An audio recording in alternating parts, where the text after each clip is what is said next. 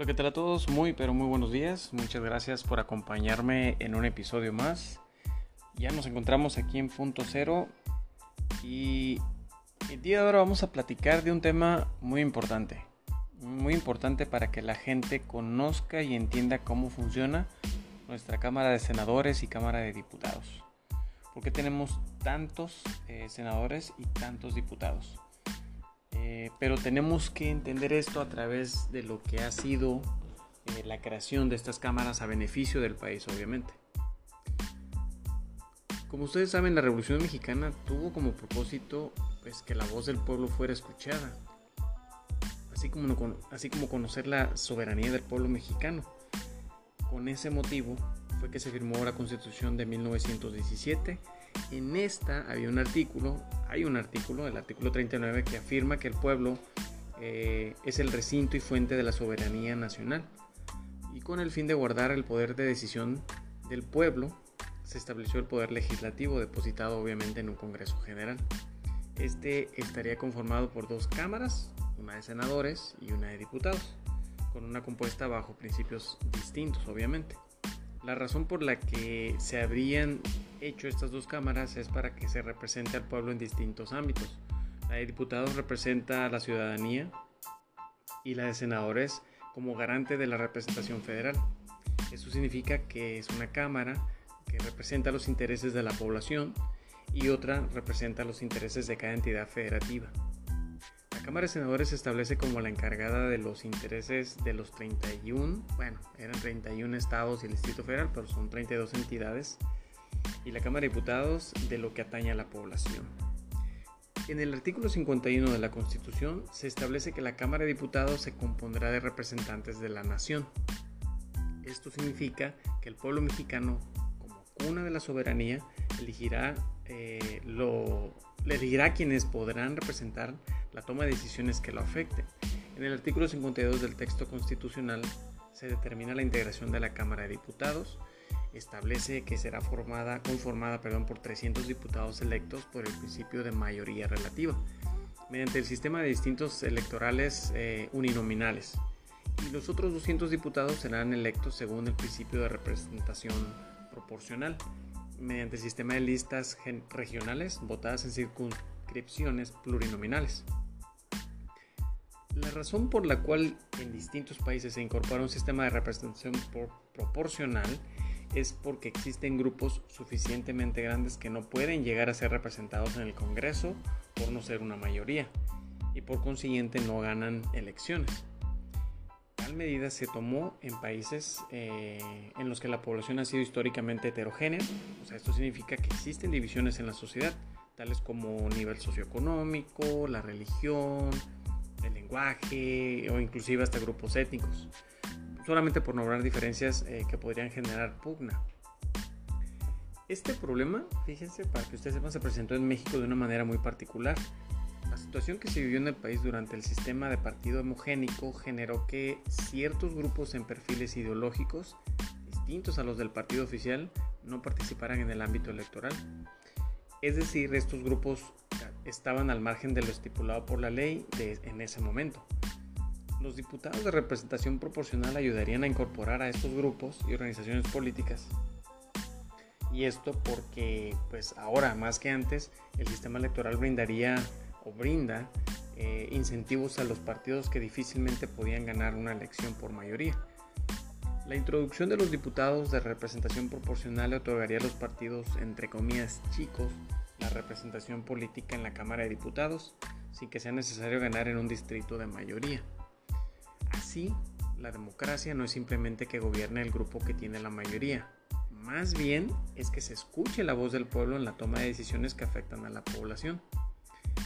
Expresado esto, eh, tiene sentido y toma sentido el tener representantes en la Cámara de Diputados electos mediante representación proporcional especialmente porque la, presencia de mayorías y minorías no es una situación exclusiva en cierto tiempo histórico, sino por el contrario, es una regularidad en las sociedades plurales e inclusivas como la mexicana, como la nuestra. Y de hecho, si ustedes no mal recuerdan, eh, muchas veces ha comentado el presidente que el partido Morena, el partido Morena no eh, tiene la mayoría absoluta, que no existe como tal. Y creo que en esto que les acabo de comentar es, es una prueba. Nosotros como mexicanos vemos que existen múltiples diferencias que pueden coincidir con, con las antes mencionadas y se tenía, se tenía que buscar la manera eh, al pueblo, no, bueno, más bien se tenía que buscar este, la manera de mantener al pueblo unido a pesar de sus diferencias, para que realmente la voluntad del pueblo sea pues, llevada a cabo. Se, eso se necesitaba que hubiera un sistema que permitiera que a todos a quienes afecte una decisión se viera representados en la toma pues, de tal decisiones. Miren, hoy en día eh, la elección de los llamados diputados plurinominales será mediante lo que el artículo 52 constitucional llama como listas regionales. O sea, cada partido representa una lista de 40 candidatos si cada partido político tendrá tantos diputados de representación proporcional como el porcentaje de votos que haya alcanzado en cada circunscripción. Como el nombre lo indica, la representación proporcional intenta que según el porcentaje de votos, eh, pues será el porcentaje en la Cámara. Esto para que cada grupo tenga la cantidad de representantes en la Cámara según su peso en la población. Numéricamente hablando, claro. Entonces, al ver eh, el sistema electoral que tiene México en la actualidad, surge una pregunta de los diputados plurinominales. La pregunta sería, ¿cómo es que siendo que deben representar a minorías no cuenten directamente con el voto del pueblo? Lo que se necesita para tener un lugar en la Cámara es estar en los primeros lugares de la lista presentada por el partido ante, ante los comicios, perdón, más no que la gente lo apruebe y la forma de llegar a los lugares privilegiados de la lista eh, es que el partido o su dirigencia le otorgue dicho lugar, ya sea por una preferencia o compromiso que se pueda tener con un supuesto candidato. Aquí entramos en esa parte donde los diputados plurinominales son elegidos por los mismos partidos. Ellos deciden quiénes integran ese grupo, que en total son 200 diputados. Ahora, estos diputados nos deben de representar, pero si nos ponemos a revisar desafortunadamente, tenemos una serie de diputados o personas que ni siquiera conocen la ley mexicana, que no saben cómo legislar, que no saben cómo realmente ver por el beneficio de la población. Y solamente por nadie, quiero decir algo, nadie está exento de poder ser diputado, siempre y cuando tengas eh, pues inicios en la política que en un momento dado de tu vida hayas, te hayas interesado en estudiar eh, cómo funciona nuestra ley, cómo se rigen, este, cómo debe de beneficiar las decisiones de la Cámara de Diputados a la población, no solamente a unos cuantos, ni a una minoría, es a todos, porque el mayor problema ha sido eso. Eh, pareciera que la Cámara de Diputados es una es una franquicia en la que todos ellos, su único interés y objetivo es hacerse millonarios, hacerse ricos, robarse el dinero y pues se olvidan de la gente. Entonces las franquicias lo que te dan es eso, es dinero. E inclusive las, los diferentes partidos, cada partido es como una franquicia, porque ahí se trata de hacer dinero. El objetivo real y original es servirle a la gente, pero sin embargo la realidad es de que están sirviendo pero se, están sirviendo ellos y no están sirviendo a la gente. Y mucha de esa gente ni siquiera tiene vocación, ni siquiera tiene el amor y la pasión por llevar a cabo cada una, llevar a cabo y revisar cada una de las leyes o reformas que se van a, presentar para, para que pasen o no pasen. Pero esas reformas pues tienen que ser a favor de la, de la sociedad, del país y de nuestra economía. Pero pues siempre ha sucedido lo opuesto. Ahora, luego el sistema de representación política en México está viciado de origen, viciado porque antepone a los partidos políticos y no a los ciudadanos, porque las preferencias de las élites partidistas se procuran más que el mandato ciudadano, porque se le restringe al ciudadano a elegir sus representantes cuando la dirigencia partidista elabora la lista de diputados plurinominales, o sea, ellos son los que hacen esa lista. Así, la propuesta que se presenta hoy pues no tiene otra intención más que corregir las, las diferencias mencionadas. Por lo tanto y por lo anterior mencionado, yo creo que es más pertinente modificar la reforma en la que se eligen a los llamados diputados plurinominales.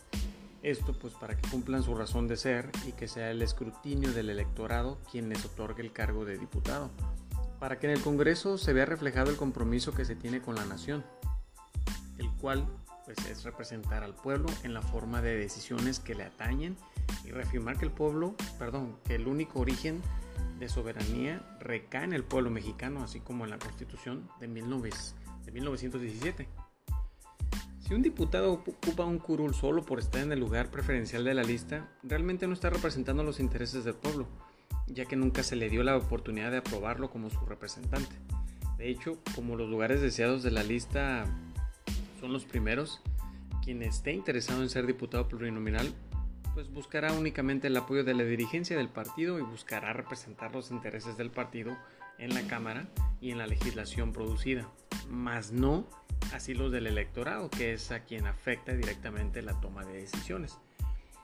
Un ejemplo podría ser la señora Carmen Salinas. Carmen Salinas es una actriz, una señora humilde y que a lo mejor tiene buenas intenciones, pero pues se volvió diputada plurinominal y con todo respeto, ¿Qué sabe ella de leyes?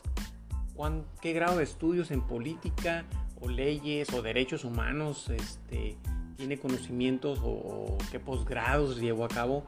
Digo, no es por criticarla, es simplemente un ejemplo. El señor Mayer, ah, cantante, actor y termina siendo diputado. Si no es que entró al Senado, no estoy seguro. Eh, tenemos a Cuauhtémoc Blanco, un deportista que durante toda su vida, su carrera fue el deporte, el fútbol, y que a lo mejor a mucha gente le agradó que fuera gobernador eh, en Cuernavaca. Eh, sin embargo, ¿qué hizo? Eh, hay muchas especulaciones, hay muchas muchas cosas que se dicen acerca de él. Los partidos que lo llevaron a esa candidatura y que sin él saber que iba a ganar, ganó no supo qué hacer, no sabe qué hacer. Y la realidad es de que son ejemplos en los que como sociedad debemos de, ver que realmente estemos representados por la gente preparada para servirnos, la gente que tenga la devoción, que tenga esa pasión como les mencionaba anteriormente. La paradoja es muy clara, la gente vota, entre paréntesis voy a decir indirectamente por uno de sus representantes a la Cámara de Diputados, pero que al final de cuentas este último termina representando los intereses del partido y no de los electores. Una parte sustantiva de la iniciativa con proyecto de decreto que se presenta ante la Cámara eh, es la reducción de 300 a 200 el número de diputados electos por el principio de mayoría relativa. Y esto, bueno, implica una redistritación que lleva a cabo el Instituto Federal Electoral. Bueno, ahora ya es INE.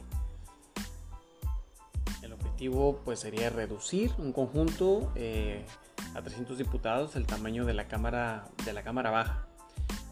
Una de las razones más importantes, aparte de las que se expondrán probablemente eh, en otras ocasiones, eh, es que no por tener un órgano legislativo de gran dimensión, la gente se sentirá más representada.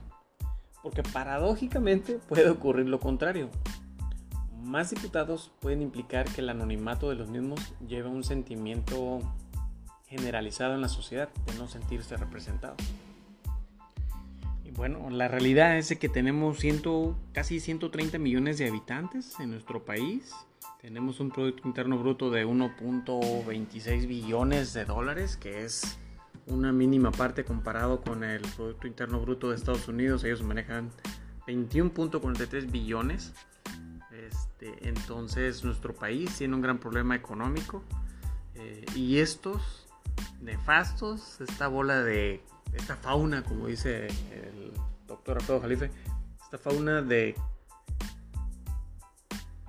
rateros que lo único que hacen es robarse el dinero y no ver el interés del pueblo pues realmente están ocupando un espacio, un curul que pues está ahí, está vacío, realmente no hay alguien representándonos, pero bueno, eh, a lo mejor representa, enviando una reforma eh, en cómo se eligen a estos diputados, eso podría tal vez ayudar, no sé qué tanto, ¿por qué? Porque la pinche corrupción sigue, porque tenemos todavía gente eh, corrupta en el sistema y que pues va a ser algo difícil, pero en este momento es donde quiero compartir lo que hoy se expuso en la conferencia, ya que un reportero, un periodista, precisamente le hace esa pregunta al, presidente.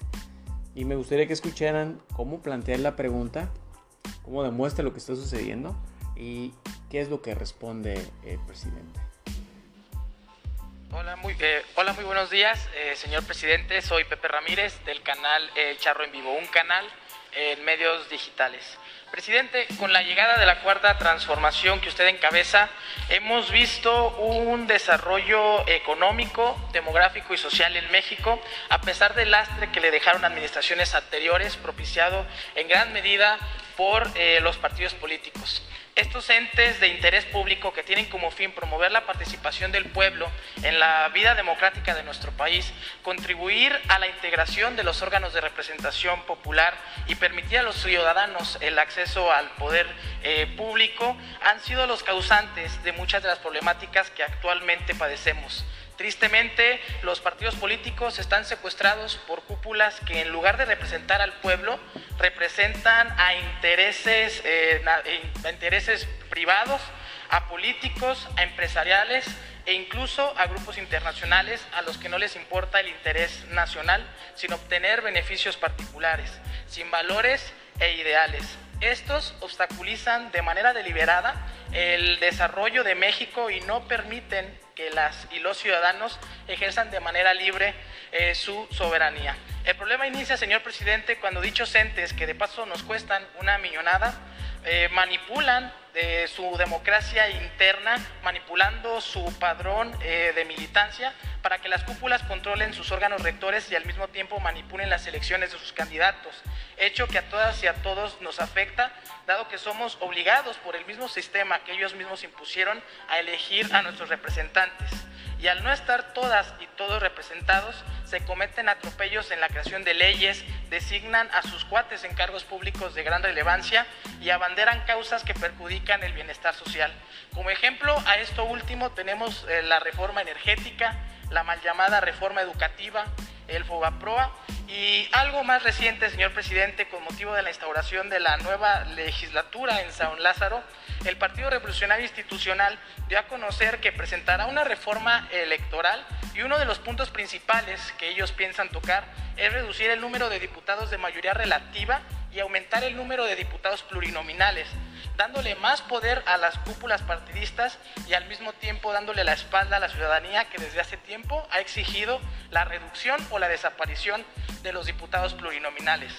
Por esto es necesario acabar con esta impunidad que sigue desarrollándose en los partidos, que dicho sea de paso, encubren a corruptos y muchos de ellos no cuentan con la militancia necesaria para seguir manteniendo el registro porque el pueblo poco a poco les ha dado la espalda. Presidente, la pregunta es la siguiente. Hace unos días usted anunció una reforma electoral que ya ha generado gran expectativa en la sociedad. ¿Se podría esperar en esta misma reforma plantear una a los partidos políticos, así como imponer sanciones eh, más severas por no cumplir con sus, con sus obligaciones para los que fueron creados, ya que a pesar de las violaciones que están cometiendo, pues simplemente no tienen consecuencias, porque las denuncias que realizan los militantes de estos partidos se tienen que resolver en los órganos internos de los mismos y los que llegan a trascender tristemente, pues se quedan ahí porque los que tienen que observar sobre estas eh, violaciones a sus obligaciones, pues es el INE y el Tribunal Electoral, que al final pues se hacen de la vista gorda o simplemente aplican la ley cuando les conviene. Y otra pregunta, presidente. Bueno, eh, yo creo que se va avanzando en mejorar la vida democrática del país con la participación de todas y de todos. Ahora hay más denuncia sobre fraudes electorales, la gente no se queda callada, ya no es el tiempo de antes, pero falta, porque no teníamos costumbre democrática, no teníamos hábito democrático. Nunca ha habido democracia en nuestro país. Apenas eh, se expresó la democracia en periodos, fueron momentos estelares, pero por lo general lo que imperó por siglos fue la imposición. Pues son tres siglos de dominación colonial, ni modo que hubiera democracia. De España imponían a los virreyes y los virreyes imponían a los alcaldes mayores. Tres siglos. Con la independencia, pues continúa lo mismo. Si acaso son diez años de gobiernos republicanos, democráticos, con respeto a la Constitución la llamada República Restaurada, diez años en que gobernó eh, el presidente Juárez y el presidente Sebastián Lerdo de Tejadas. Pero en la primera mitad del siglo XIX, Antonio López de Santana fue once veces presidente de México. Y Porfirio Díaz, 34 años caminando. ¿Cuál democracia? Eso en lo político. Porque si hablamos de lo social, se logró la independencia, pero continuó la esclavitud, para decirlo breve, en 100 años. Porque nos quedamos con la idea de que la esclavitud fue abolida cuando proclamó la abolición de la esclavitud el cura Hidalgo. Y sí, de manera extraordinaria, estos dos curas rebeldes, Hidalgo y Morelos, luchaban por la justicia, igual que por la independencia. Por eso plantearon la abolición de la esclavitud. Pero la proclamaron se logra la independencia, esto que estamos conmemorando, y es un reacomodo arriba. La oligarquía criolla aprovecha la crisis que hay en España y se separa y se logra la independencia de México. ¿Cómo se logró la independencia en ese mismo tiempo de casi todos los países de América Latina. Por esa circunstancia, un debilitamiento externo de la metrópoli que es aprovechado por la oligarquía en México. Entonces es un reacomodo, pero continúa la misma estructura de opresión y de privilegios es hasta la revolución mexicana, que en lo social hay cambios. Entonces, en lo político y en especial en lo democrático, ni siquiera pudo la revolución. Y vaya que fue profunda. Porque se creó un partido único 1929 y ese partido predominó como partido de Estado. Crearon partidos valeros para justificar de que había democracia. Pero en realidad, desde que postulaba ese partido a los candidatos ya se sabía que ese candidato iba a gobernar. La elección era un trámite. Entonces, esto empieza a cambiar la historia reciente, en el 88, cuando se comete un fraude electoral y se impone a Salinas, se queman las boletas electorales, pero se lleva a cabo un movimiento importante. Luego eh, pierde la presidencia por primera vez el partido dominante en el 2000. Eso fue un acontecimiento. Sin embargo,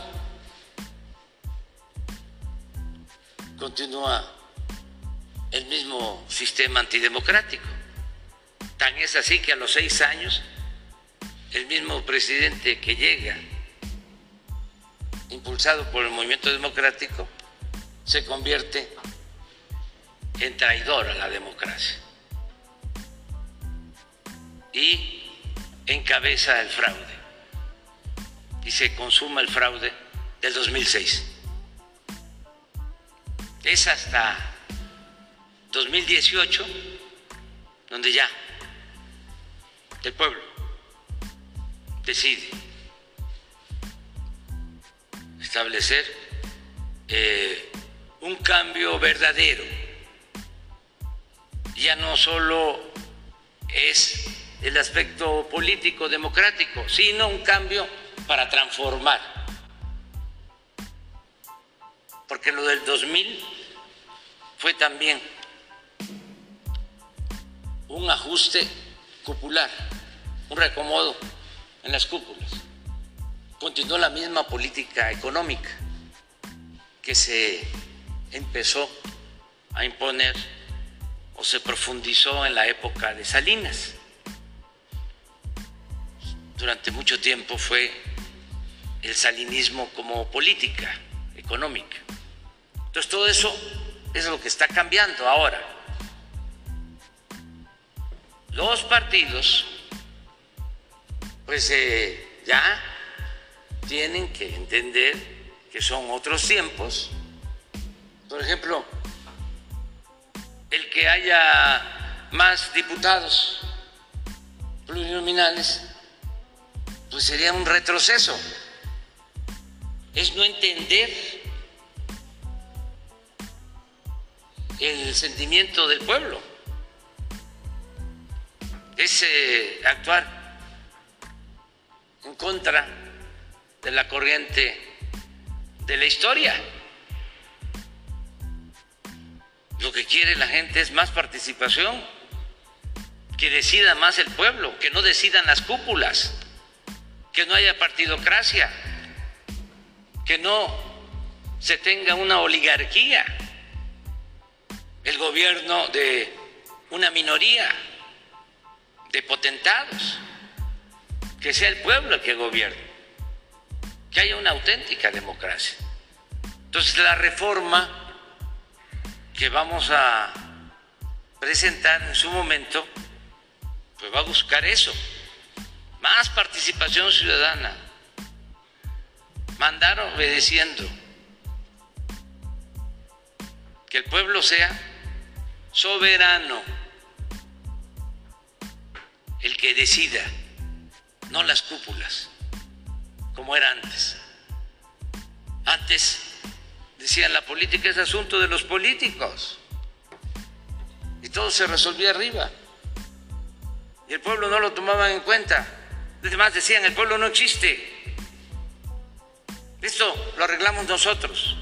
Ayer, antier, estaba yo recordando el lenguaje que usaban los políticos caciques decían, mi gente, por ejemplo, yo traigo a mi gente, como si fuesen borregos. Eso ya no existe. Ya esos dirigentes ya no tienen eh, representación. Ya la gente este, se liberó. Ya no hay ciudadanos imaginarios, ya son ciudadanos de verdad, muy conscientes Entonces, vamos en su momento a presentar una reforma lo electoral para que se garantice el voto de los ciudadanos. Ahora, no he escuchado nada. Fíjense, este, cómo actúan los medios de información, con honrosas excepciones. ¿Han escuchado ustedes algo del recuento que se hizo en Campeche? Muy poquito, ¿verdad? No hubo información, no se supo. Imagínense si este, hubiesen encontrado votos falsos, el escándalo. Pero como este, creo que Laida sacó hasta más votos, los mariachis callaron.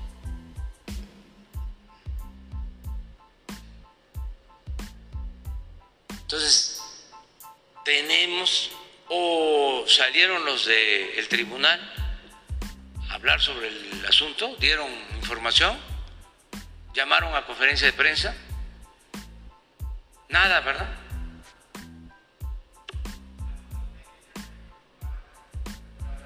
Sí, no, pues ese era el propósito, ¿no? ¿Cuánto hubiésemos nosotros deseado que se contaran los votos? en el 2006. Voto por voto, casilla por casilla, voto por voto, casilla por casilla. Hasta le escribí una carta a Calderón diciéndole, esto es lo más conveniente, que se cuenten todos los votos y se reconoce el triunfo. Acaba de haber elecciones en Costa Rica y también había resultado una elección muy cerrada y se llevó a cabo un recuento en Costa Rica. Y aquí no se aceptó con eh, argumentos leguleyos. Me acuerdo que en ese entonces declaró Jorge Castañeda, no vayan a permitir lo del voto por voto, porque quién sabe qué se va a encontrar. Nosotros sabíamos de que habían rellenado las urnas, que habían falsificado las actas. Por eso no aceptaron y la intelectualidad orgánica, los demócratas,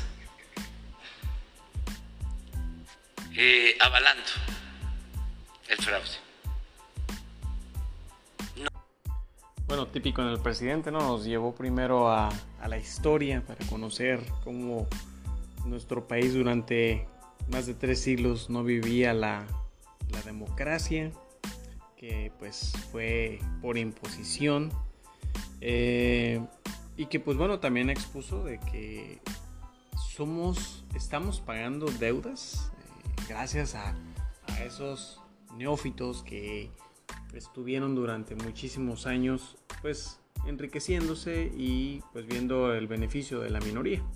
El Fobaproa, como lo mencionó, es uno de los grandes ejemplos, que quién sabe cuándo lo vamos a llegar a pagar. Es, un, es una deuda multibillonaria que pues bueno, se convirtió en deuda pública cuando en realidad era una deuda privada. Y bueno, es un ejemplo para que la gente abra los ojos. Ahora vemos un poco más de denuncias. Este, el sistema electoral, el, INE, que antes era el IFE, es un sistema que no sirve, es una franquicia nuevamente, volvemos a lo mismo, es un, una institución en la que el interés principal ahí de estos eh, corruptos, pues es eh, robarse el dinero.